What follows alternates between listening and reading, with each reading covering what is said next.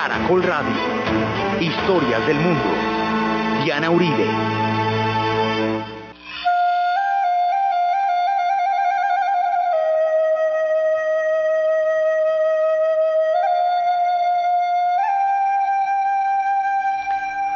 Buenas, les invitamos a los oyentes de Caracol que quieran ponerse en contacto con los programas, llamar al 245-9706, 245-9706, escribir al email diauribe.com o a la página web www.dianarayauribe.com.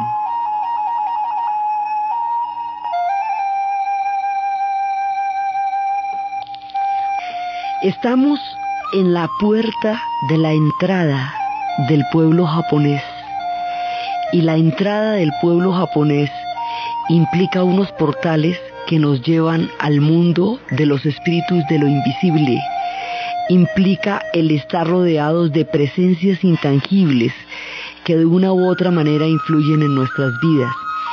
Implica moldearse la cabeza de una manera distinta a como estamos acostumbrados a ver el mundo. Implica un esfuerzo grande de tratar de entender espiritualmente y con el corazón una carreta histórica que es muy distinta a la manera como funciona Occidente. Entonces, este pueblo es la suma de cómo se ha ido amalgamando a sus religiones. Nosotros solamente conocemos de ellos a partir del tiempo de los samuráis y a partir del tiempo de los clanes y es a través de la cultura del, del bushido, de la vía del guerrero, de la espada, del samurái, del juramento de fidelidad a su señor o del roni que era un samurái cuyo señor había muerto y él que daba la dería era un hombre ola o del ninja. Solo la parte guerrera de la cultura japonesa es la que nosotros conocemos y con la que existe algún tipo de equivalente, digamos, la que podemos codificar. De ellos conocemos la extrema modernidad, o sea, el futuro, porque ellos casi no tienen presente sino futuro, ¿sí? O conocemos la parte de los samuráis, o conocemos su intervención en la Segunda Guerra Mundial porque fueron pues absolutos determinantes en el curso de los acontecimientos en todo sentido. Pero hay un cimiento, una semilla, una, digamos, una formación de la espiritualidad japonesa que es la que nos es desconocida. Y Japón es una suma de todos esos elementos. Es la suma de toda su búsqueda de la belleza, es la suma de lo que después va a ser una cultura guerrera, es la suma del gran desarrollo que va a tener, es la suma de su destrucción y su nuevo florecimiento, de todo eso es la suma Japón. Entonces la primera parte, la formación del Japón, es donde se forman los elementos de la belleza. Pero curiosamente, los occidentales entienden mucho más el asunto de la guerra y el asunto de los clanes que el asunto de los poemas y el asunto de las flores y las damas del, del alba florida y las enseñanzas del loto. Sin embargo, las enseñanzas del loto, la dama florida, la dama del alba, el origen del sol, son una parte tan importante y tan esencial en la cultura japonesa como más adelante sería la cultura guerrera. Una y otra son Japón, y ellos son tan guerreros, tan crueles, tan despiadados y tan terribles en las guerras, como poéticos, hermosos, núbiles, rodeados de una inmensa poesía con un exquisito sentido de la belleza. Eh, son eso, son té y espada, son sutileza, y son también un nivel de, agresividad muy fuerte, son muchas cosas a la vez, como todos los pueblos, los pueblos todos son complejos y están llenos de elementos muchas veces contradictorios para quien intenta conocerlos. Entonces resulta que el Japón para ubicarlo en el tiempo, el Japón es tardío con respecto a otras civilizaciones como la China o como la India. Y de todas maneras bebe del influjo de las dos porque acuérdese que no hay nadie en Asia que se haya escapado al influjo de la China o de la India, porque este par de señoras civilizaciones marcaron el compás de los tiempos pasados y futuros desde el momento en que empezaron a formarse en el alba de las historias. Entonces, si lo comparamos desde el punto de vista de los chinos, los japoneses son muy tardíos, porque los japoneses van a aparecer en el conteo occidental más o menos desde el siglo VI antes de Cristo al siglo VI después de Cristo. Es decir, si lo comparamos con los pueblos europeos, esta gente sería contemporánea como de los romanos, como de el último pedacito de los griegos y el comienzo de los romanos. Y en la antigüedad y realmente su florecimiento, su esplendor, toda la etapa de gran desarrollo corresponde a lo que en Occidente se conoce como la Edad Media, digamos al conteo. Digo en Occidente porque es que los japoneses no cuentan su historia así, ni los hindúes, ni los chinos, eh, así solamente la cuentan los europeos, pero como colonizaron el mundo, entonces a todo el mundo le echaron el cuento de que las etapas de desarrollo de ellos eran las etapas de desarrollo del resto de la humanidad, y en realidad no les sucedió sino a ellos. Entonces los japoneses son contemporáneos como de las formaciones mayas, como de las formaciones vikingas, como de toda esa etapa y son muy tardíos con respecto a los chinos y la primera información que tenemos de ellos la tenemos por los chinos. Alrededor de la época en que nació Jesucristo, los chinos hablan de un pueblo conformado por mil islas, que tiene mil historias y un reino central y que queda al otro lado del mar y que los reinos combaten entre sí. Son las primeras informaciones que nosotros tenemos de Japón, porque la historia escrita de Japón además es muy posterior. Originalmente Japón escribía su formación de lengua, la escribía en chino hasta que después empezaron las mujeres a desarrollar la caligrafía japonesa, pero originalmente se escribía en chino. Entonces ellos vienen de mucha influencia china y de mucha influencia coreana el pueblo de Corea es un pueblo propio, particular, concreto en la historia, que tiene mucha influencia china y mucha influencia japonesa y que hizo las veces de puente entre las dos civilizaciones, la china y la japonesa, pero los coreanos son por ellos mismos. Esto de que el mundial haya sido en Japón y en Corea compartido no es casual, ellos tienen una gran cantidad de historia común y también tienen unas historias bélicas terribles porque las cosas que hizo Japón con Corea durante la era Meiji y la Segunda Guerra Mundial dejaron profundas heridas. Ese mundial ayudó a acercar a estos dos pueblos. Ese mundial permitió que en Japón se vieran miniseries coreanas y que los japoneses vieran como iguales y con respeto a los coreanos y creó una nueva serie de lazos sanó heridas y produjo acercamientos que se debían esos dos pueblos en la historia y que probablemente hubieran tardado mucho en llegar a recuperar si no se hubiera dado una circunstancia tan prodigiosa como un mundial de fútbol que sacó adelante las relaciones, por un lado ancestrales y por el otro lado difíciles de estos dos pueblos. Entonces, a través de Corea se percibe toda la influencia de China y la influencia de China una y otra vez va a moldear la mentalidad japonesa. Y los japoneses desde chiquitos saben hacer lo que siempre han hecho. Copian los modelos de los demás, los mejoran, los vuelven sensacionales y se vuelven los dueños del balón. Lo hacen lo mismo con el microchip que con las religiones lo hacen lo mismo con toda la tecnología que tienen ahora como lo hacían con las espadas. A ellos les llegó el bronce y empezaron a hacerlo mejor que los señores del bronce. Les llegó la espada y dijo, ah, bueno, pues aquí las hacemos más chéveres todavía.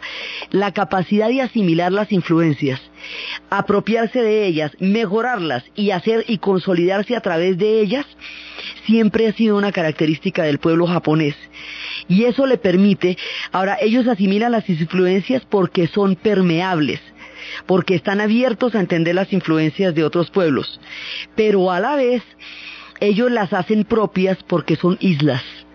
Y los pueblos que tienen la condición de isla hacen particular y propia cualquier cultura que los toca por su misma condición de isla. La habíamos visto como los ingleses su historia es particular con respecto a lo de Europa, aunque la compartan en todo sentido, la suya es particular, con Japón pasa lo mismo. Entonces, ellos originalmente son Shinto, y estábamos hablando de cómo ellos eran Shinto como un culto a todas las divinidades que pueblan la tierra en la que ellos están. A los kami, que son los espíritus, que son los espíritus del agua, del viento, de la naturaleza, de las flores de los volcanes. Todos esos espíritus son Shinto y ellos son Shinto originalmente. Son pueblos malayos que vienen de muchas partes del Asia y que en un trasegar de islas han llegado a Japón. Y en Japón encontraron una cultura que se llaman los Aimyu, que son muy antiguos, y los fueron arrinconando hasta que ya quedan en el último pedazo de la isla de Hokkaido, pero los, los sometieron solo hasta el siglo XIX. Entonces se va formando la raza japonesa, no hay ninguna raza pura, todas las razas son mezclas de muchos pueblos.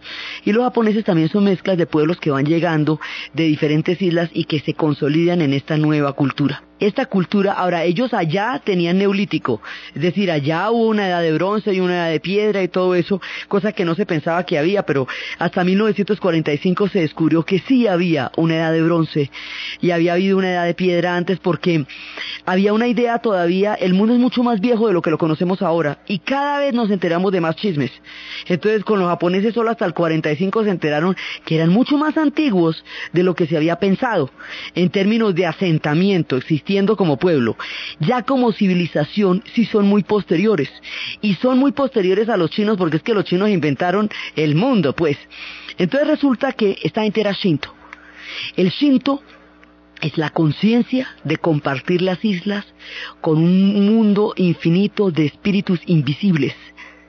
Es la idea de que lo invisible es el lugar donde se tejen los hilos de lo visible es la búsqueda de la belleza para apaciguar los espíritus terribles que comparten con ellos las islas. Entonces, los espíritus terribles es porque a esta gente le caen tifones, terremotos que les desaparecen islas, volcanes absolutamente destructivos. Entonces, la naturaleza con ellos puede llegar a ser tan devastadora que ellos le rinden humildemente culto a esos espíritus, porque esos espíritus son terribles. Hay que recordar que Japón está situado en la zona sísmica de la orilla del Océano Pacífico, por lo que de vez en cuando se ve sacudido por lo que ellos llaman el enorme cirulo que vive bajo la tierra, es decir, el cinturón de fuego del Pacífico. Entonces la belleza es una manera como lo apaciguan y la belleza es una parte fundamental de su cultura y por eso es que se ven esos puentes rojos que son portales. No van a ninguna parte en términos de lo fáctico, de lo que uno puede captar con los sentidos, pero en el mundo invisible son los portales donde empieza el reino de los kamis, el reino de los espíritus. Entonces ellos tienen su propio cuento y ese cuento le van a llegar otros cuentos más. Y la llegada de los otros cuentos a través de sus propios gobernantes va a moldear lo que es el, alma japonesa.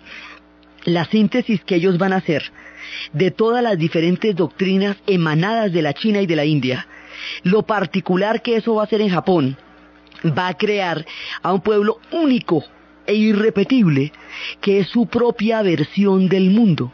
Entonces esto es como una lasaña, mejor dicho.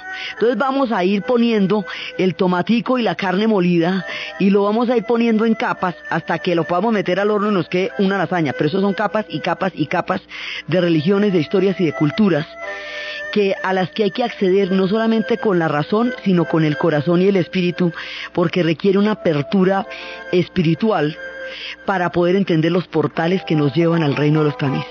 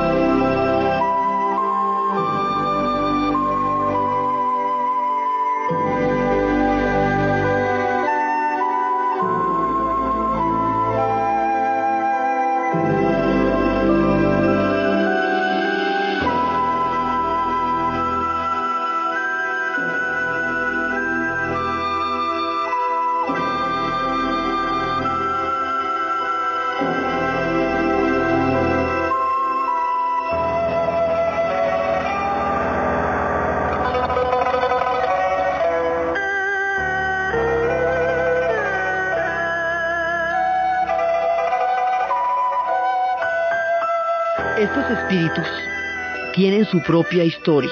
Entonces habíamos visto que la historia era como Isamani e Isagani habían creado juntos, habían mirado desde, desde el puente del cielo y habían visto que no había tierra bajo el puente celestial y habían tocado con una lanza el caos y de la lanza había manado una gota y que la gota había sacado las islas del Japón y que eran cuatro islas.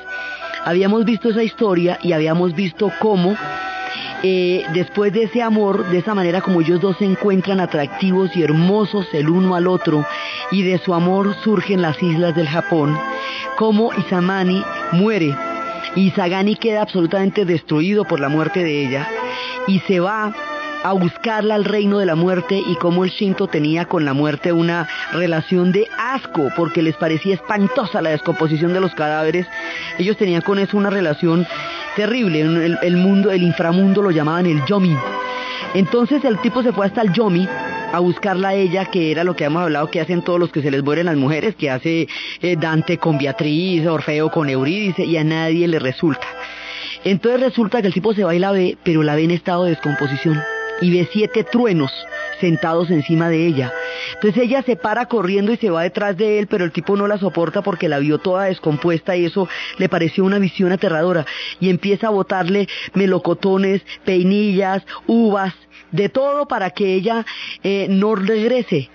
Y ella le, le pide que la, que la espere y el tipo no la quiere ver ya más y no la quiere ver más y entonces por último le da el divorcio y ella le suplica. Entonces ella se muere de la piedra de ver que el otro no la puede aceptar como ella está porque ya ha comido los frutos del reino del inframundo, Yomi, y esos frutos descomponen. Entonces él no puede soportar la visión de la descomposición, entonces ella lo condena.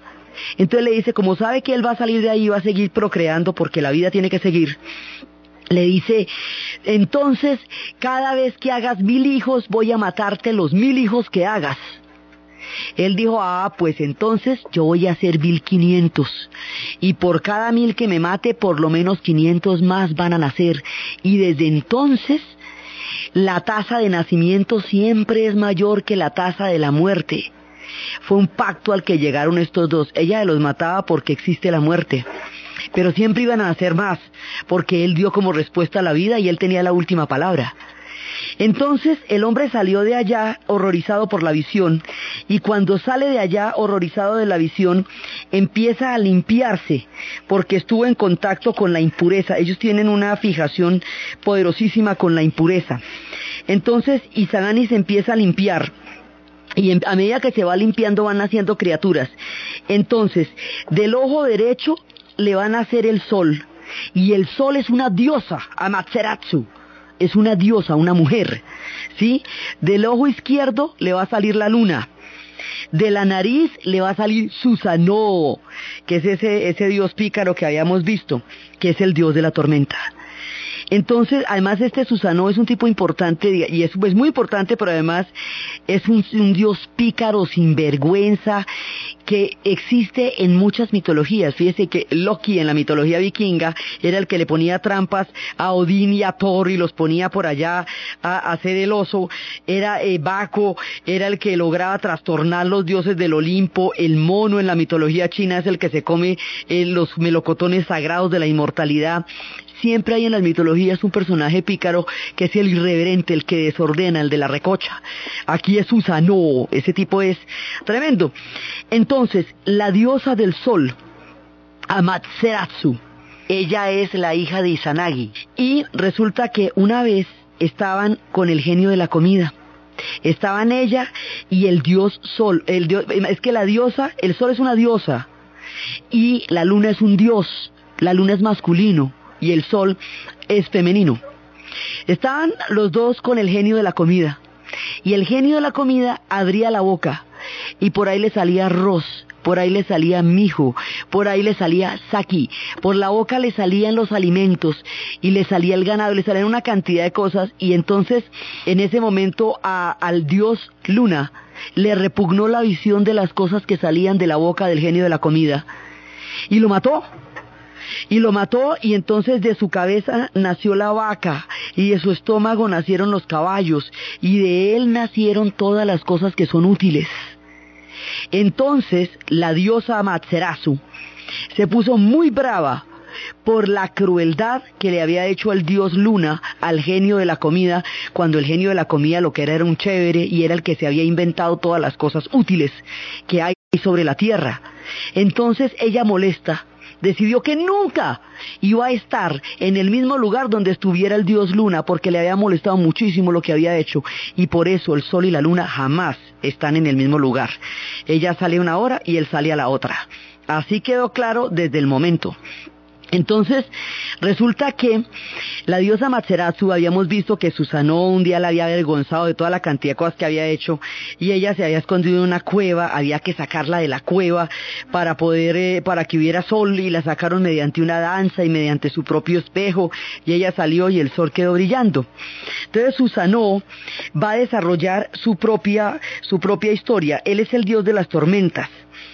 Y resulta que una vez él se agarra con una serpiente y vence a la serpiente y de su, de su triunfo sobre la serpiente, él a manera de, digamos, de perdón, de desagravio con Amaterasu, a la que le hacía todo ese montón de, de vergüenzas, le va a llevar la espada y esa espada que él le lleva, que sacó de la serpiente vencida, esa es la espada, la propia. Esa va a ser la espada del honor, la espada imperial, la espada que es el símbolo de todo honor en Japón, sale de ahí, de la lucha de Susanoo, el dios de las tormentas. Le lleva la espada, es lo que le va a dar el honor a la espada. Entonces después de eso, Susanoo tuvo una hija.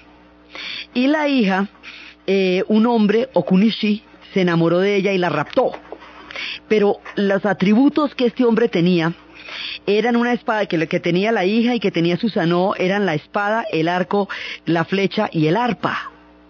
Entonces este, el, el que la rapta, Okunishi, se la lleva y se lleva todos los atributos de Susanoo.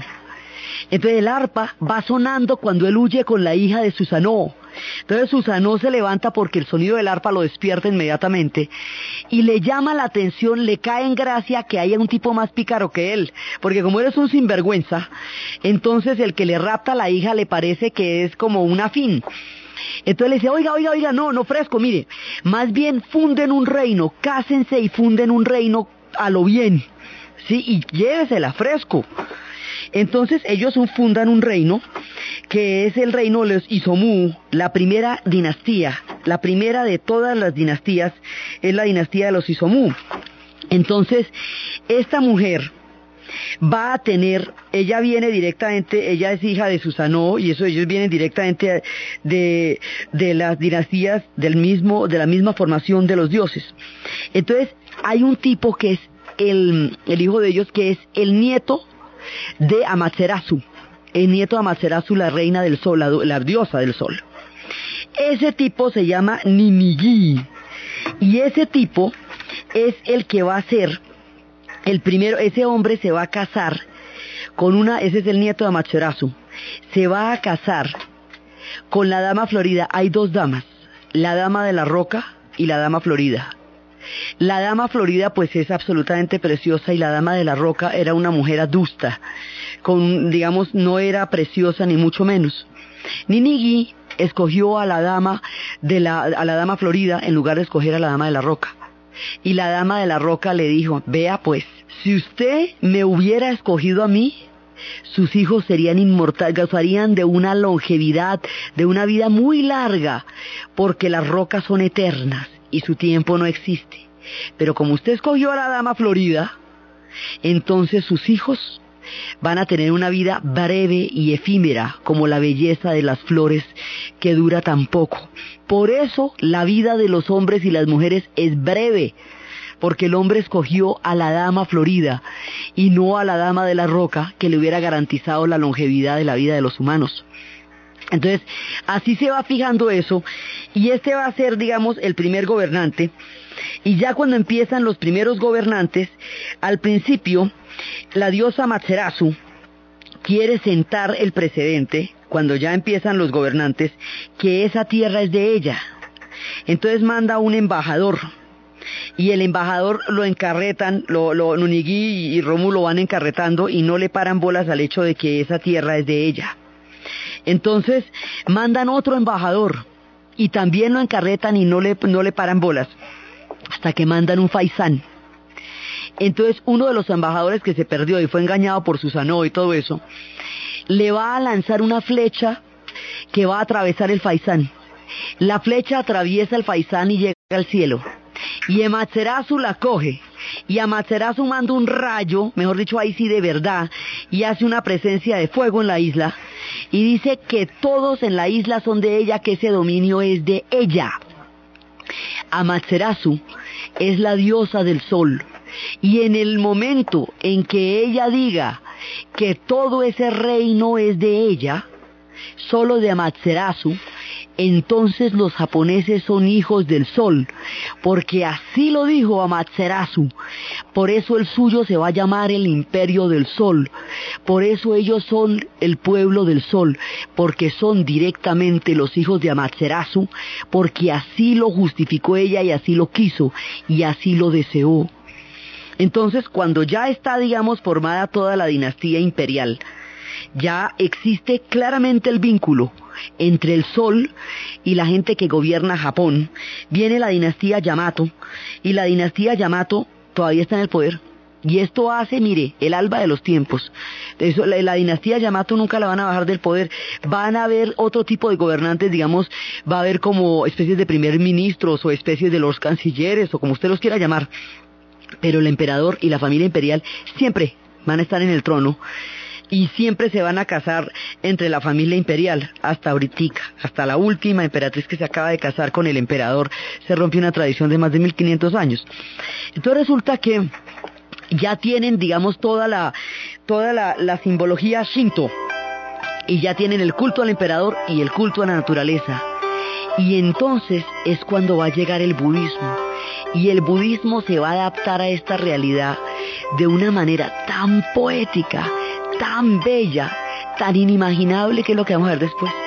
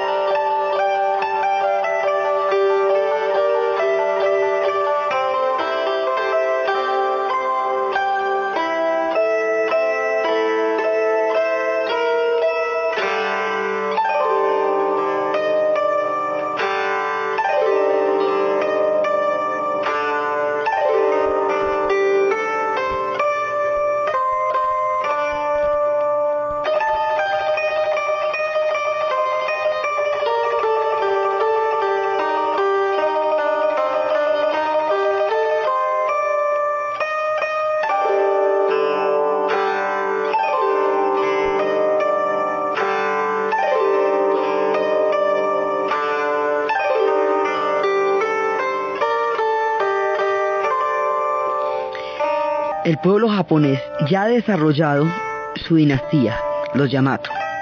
Hay un periodo en que ellos se están unificando, como todo el mundo. Tienen un periodo en que se agarran entre ellos hasta que se unifican. Ese es un compartimento de todos los imperios. Todos los pueblos tienen una etapa en la cual todas las diferentes fracciones están peleando las unas con las otras, hasta que se unifican y cuando se unifican se vuelven pueblos prósperos. Es la ley de todos los pueblos. Nadie está condenado por vivir eso. A todos los pueblos les ha pasado. Entonces resulta que ellos tienen un periodo en que se combaten entre ellos que se conoce como el periodo Yayoi y después se unifican, se unifican alrededor de Yamato y todo eso y después cuando se unifican estamos hablando ya en este momento del siglo sexto después de Cristo, ya están unificados y va a venir un emperador que es el propio, el que va a cohesionar todo. Y lo va a cohesionar alrededor del budismo.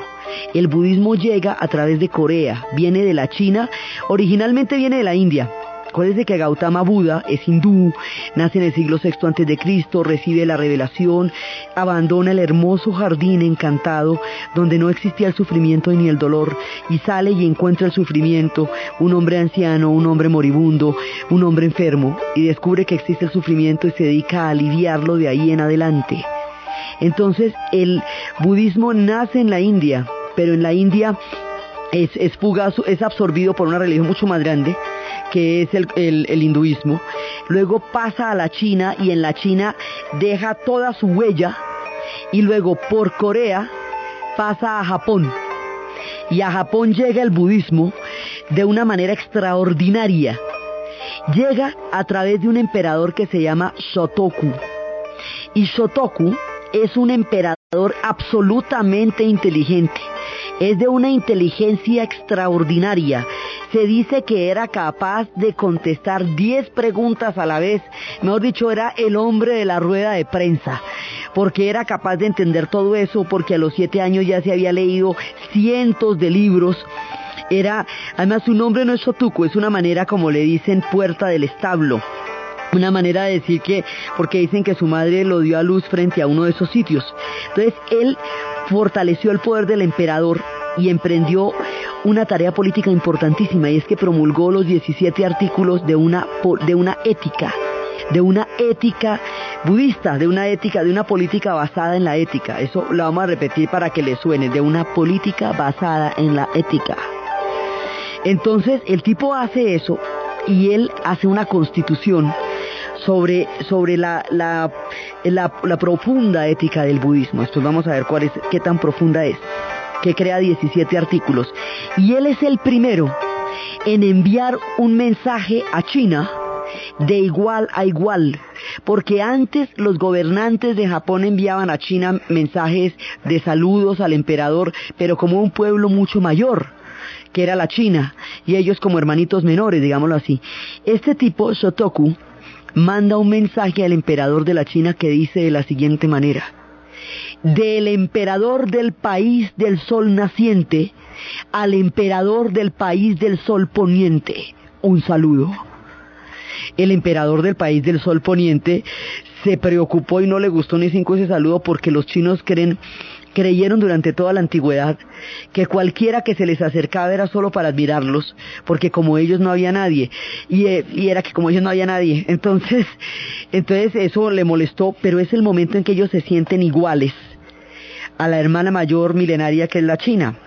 Entonces, este tipo es definitivo porque él empieza a introducir toda una nueva mirada, empieza a tomar los nuevos valores del budismo y dice, valiosa es la armonía, no desobedecer es importante y dice que había que respetar a Buda, a la ley y a los monjes. Y es el que habla del principio del cielo y de los vasallos de la tierra.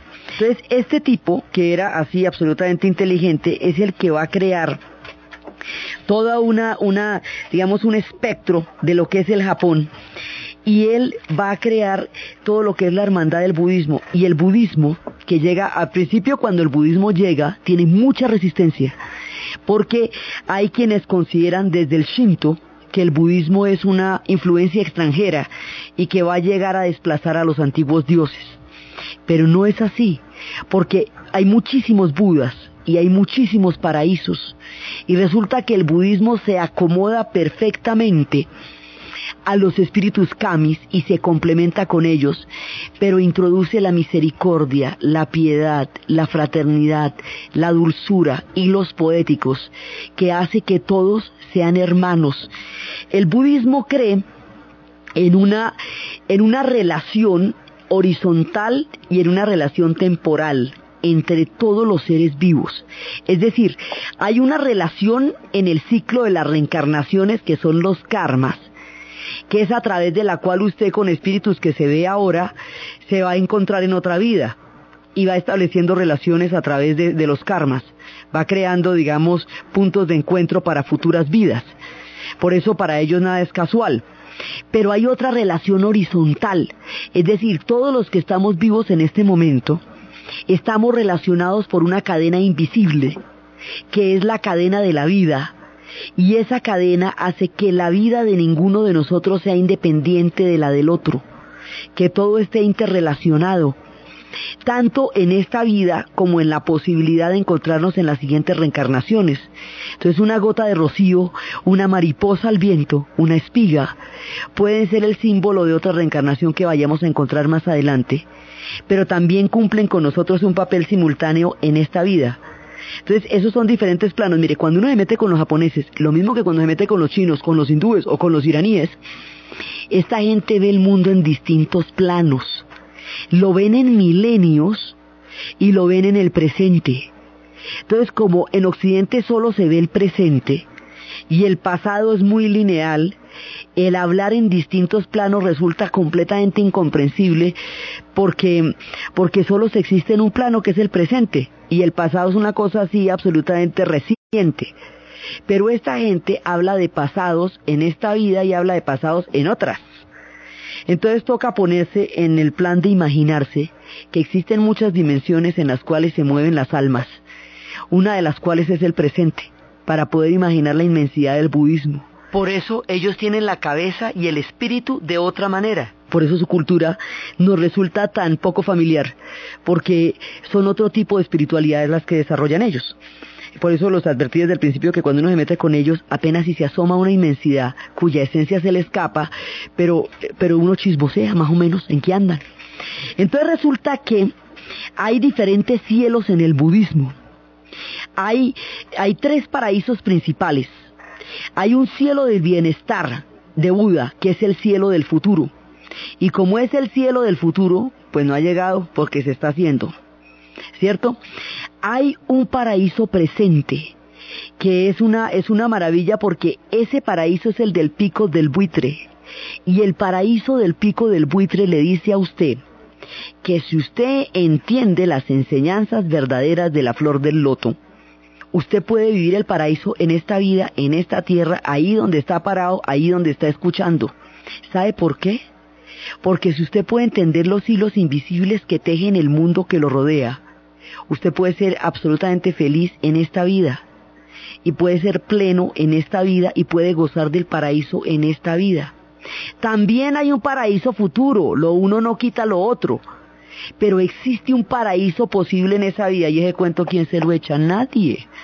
Entonces, eso, piénselo y verá que eso es una maravilla, que usted realmente tenga la posibilidad de vivir el paraíso en esta vida si mira las cosas de otra manera Mirar las cosas de otra manera, ellos lo llaman conocer las verdaderas enseñanzas del loto, que es mirar las cosas de otra manera. Entonces la cosa tiene que ver muchísimo con la manera como usted la esté viendo. Eso también determina sus propios paraísos, sus soledades o sus infiernos. Ellos no hablan de infierno, ellos no tienen ese problema. Ellos hablan es de paraísos. Y hay un tercer paraíso que son que es el de el de otras vidas, que es el paraíso de la en lo que llaman el el Buda Amita, y ese tercer paraíso es una barca llena de ambrosía, de mieles y de deleites, a donde usted puede acceder cuando haya terminado todo su ciclo de karmas. Entonces resulta que, mejor dicho, en los tres está bien, ¿ve? En los tres hay, hay tres opciones, una del futuro, otra del presente y otra del final de los ciclos y las tres están bien. O sea, usted en cualquiera de los planos puede acceder a la felicidad si entiende poéticamente que hay hilos que unen toda la vida y que la vida por lo tanto es sagrada porque está toda unida y entrelazada la una con la otra. Entonces eso produce un alivio y una alegría que hace que todo el mundo se sienta compañero de paraísos y hace que el sufrimiento dependa en últimas de usted de la manera como usted entienda las enseñanzas del loto o de la manera como usted entienda sus acciones en la vida. Y eso le cambia perfectamente la perspectiva de las cosas. Como hay tantos paraísos, en esos paraísos pueden existir los kamis sin problema, no riñen con el shinto, lo dulcifican y le dan una ética, porque para entender las enseñanzas del loto, usted tiene que tener un respeto profundo por la vida.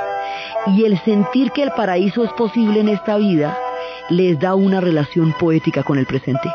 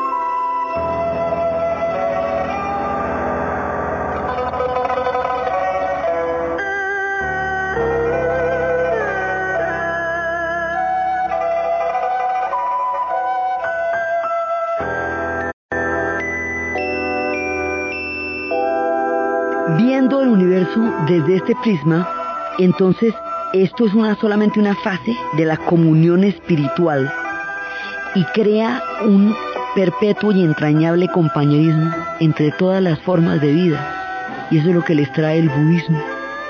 Y hay muchísimos budas, entonces empiezan todas las estatuas de los budas y se sienten compañeros todos en una comunión espiritual en esta vida, en las próximas y en las, en las futuras ambrosías del siguiente paraíso. Y todo esto es un compañerismo espiritual que hace que todo el mundo tenga que ser verdaderamente fraterno con el otro, porque comparten un universo poético. Entonces, esto crea una ética, una ética de la fraternidad y una ética de la espiritualidad profunda. Y esa es la que hace Shotoku con esa cantidad de, de ideas que tenía sobre el gobierno.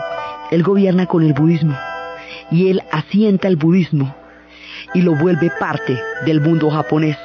Entonces, eventualmente la pelea que había entre el Shinto y el budismo llega a un, a un punto en que transan y el Shinto acepta los paraísos budistas y los budistas aceptan la presencia de los kamis en sus paraísos y se van produciendo los sincretismos de las religiones. Los sincretismos son equivalencias entre religiones que las hacen compatibles y las hacen amigas y pueden establecer diferentes, pueden establecer equivalencias entre unas y otras. Entonces no siempre, no siempre se pelean. Entonces ya tienen el Shinto y el budismo y el budismo da la ética de la fraternidad, la ética del compañerismo poético en una misma comunión espiritual. Y después viene el confucianismo y el confucianismo es funcional porque el confucianismo lo que hace es crear un orden social. El confucianismo también es de la China, de casi todos los inventos chinos, es de la China y el confucianismo es Confucio en el siglo VI antes de Cristo. Es que en el siglo VI antes de Cristo pasaron cosas fantásticas. Fue cuando apareció Gautama Buda, fue cuando apareció Confucio, fue cuando apareció Lao Tse, fue cuando apareció Zoroastro en Irán, fue, y fue el siglo de Pericles en Grecia a ver cómo le queda el ojo. Por eso lo llaman la era axial, porque es el periodo donde se forma la espiritualidad del mundo. Entonces resulta que cuando aparece el confucianismo en la China, Confucio es un recopilador lo mismo que Lao Tse, el que escribió el Tao Te Ching, el, el camino del Tao. Esos son los recopiladores. ¿Qué quiere decir eso? Que el chisme es mucho más viejo, que ellos apenas lo pusieron, lo recopilaron. Entonces, resulta que el confucianismo llega a la China y el confucianismo surge allá y por lo mismo llega por la vía de Corea a Japón y crea un orden social. Y el confucianismo, eso lo va, lo va a montar una emperatriz, porque es que, mire cómo se van haciendo ellos nación. Hay un tipo que unifica, Shotoku, y unifica al lado de la ética budista. Hay un recopilador, un señor que recopiló todos los mitos y todas las leyendas y esa recopilación crea el imaginario. El solo hecho de contarnos las historias, los mitos y las leyendas de un pueblo, en sí mismo es tan poderoso que crea el imaginario de cómo un pueblo es y siente la vida. Así es de poderoso el mito y así es de poderosa la palabra. Entonces el tipo lo recopila, ya hay un imaginario. Y luego llega una emperatriz de la misma casa imperial e instaura el confucianismo. Y entonces el confucianismo le da la medida de un orden social. Y el orden social crea, digamos, con el orden social se va a fortalecer la figura del emperador, porque hubo una ocasión en que se quiso ver a ver si un, si un, eh, si otro, una persona de otra casa dinástica podía ocupar el puesto del emperador y resulta que mandaron a consultar el oráculo. Y el hombre que consultó el oráculo dijo, no, sabe que no, porque las otras casas son vasallos y nunca un emperador se puede casar con alguien que sea de sus vasallos. Esto lo dijo Kiyomaru. Y resulta que a él lo desterraron y todo porque pues el que tenía ganas de entrar al poder necesitaba que el oráculo lo favoreciera. Y este hombre fue siempre venerado en el Japón como un hombre honesto, que fue capaz de dar el dictamen independientemente de que lo perjudicara. Le quedaba más fácil decir que el oráculo había dicho que sí. Y desde ahí solo se casan entre ellos los de la familia imperial hasta ahora, hasta hace dos años. Entonces resulta que hay una emperatriz que monta el confucianismo. Y el confucianismo confucianismo son una serie de relaciones, son círculos de deberes y de compromisos y de responsabilidades que en conjunto le producen a usted un lugar en el mundo. En Oriente el problema no es de identidad, porque ellos precisamente por esto saben quiénes son. El problema es de pertenencia. Entonces ellos, ellos tienen una idea, digamos, colectiva de la cultura. El concepto de individuo no tiene ningún significado para ellos. No, para ellos no tiene ninguna importancia, no es ni siquiera concebible. Eso también es una cosa que los diferencia muchísimo con los occidentales. Porque entonces no estamos hablando de yo y mi pellejo, sino del orden cósmico al que pertenezco yo. Entonces, resulta que en el confucianismo hay círculos, del soberano al súbdito, de, los hombres y las mujeres, de los mayores y los menores, y cada círculo tiene un nivel de deberes y de responsabilidades muy claro y muy detallado. De manera que los súbditos tienen un deber ante el soberano y el soberano lo tiene ante ellos.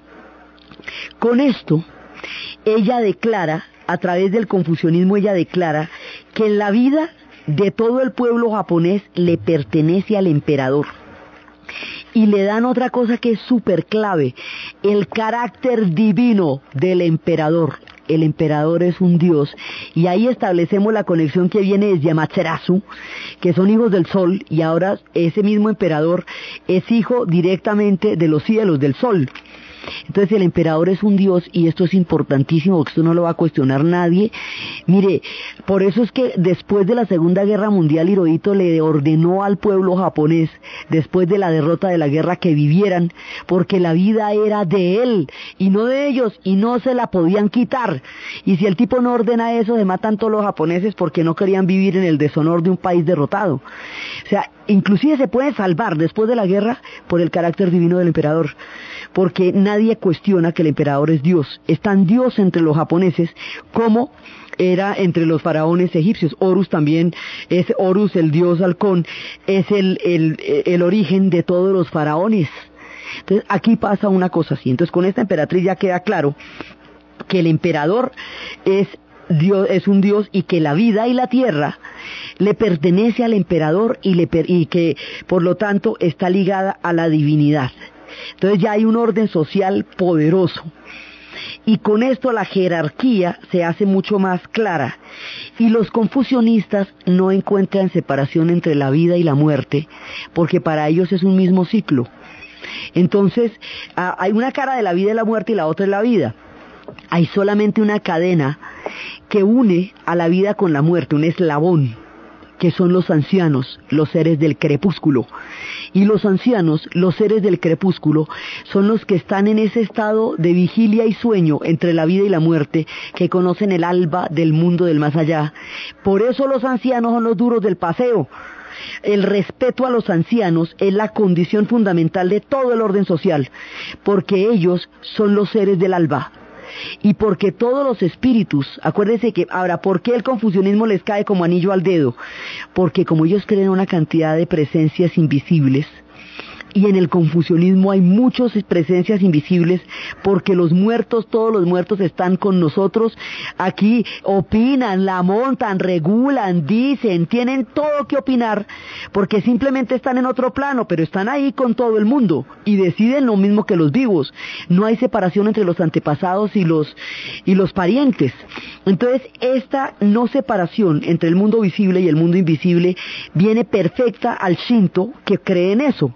Entonces, una vez más, se presenta, es la que llega cuando caen las hojas en el otoño, porque para todo hay tiempo en la vida.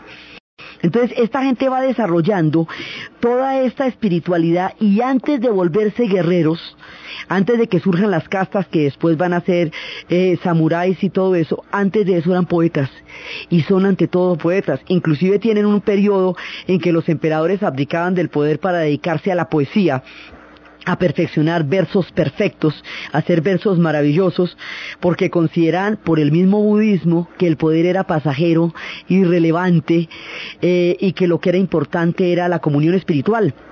Entonces, en Occidente cuando pasa eso, sale un tipo como Luis II de Baviera en Alemania y lo consideran re loco. En Oriente es un tipo que está en consonancia con la ética de lo cósmico. Así, así de diferentes. Entonces, resulta que lo más extraño para la cultura occidental de Japón es su sentido de la poesía, de la belleza y de la espiritualidad. Y lo más comprensible o lo más cercano es su sentido del desarrollo tecnológico y de la guerra. Entonces, fíjese que lo, es, como, es una cosa paradójica que lo que más difícil sea de entender sea la belleza. Y eso que el principito nos decía que lo esencial es invisible a los ojos, eso el tipo lo había advertido.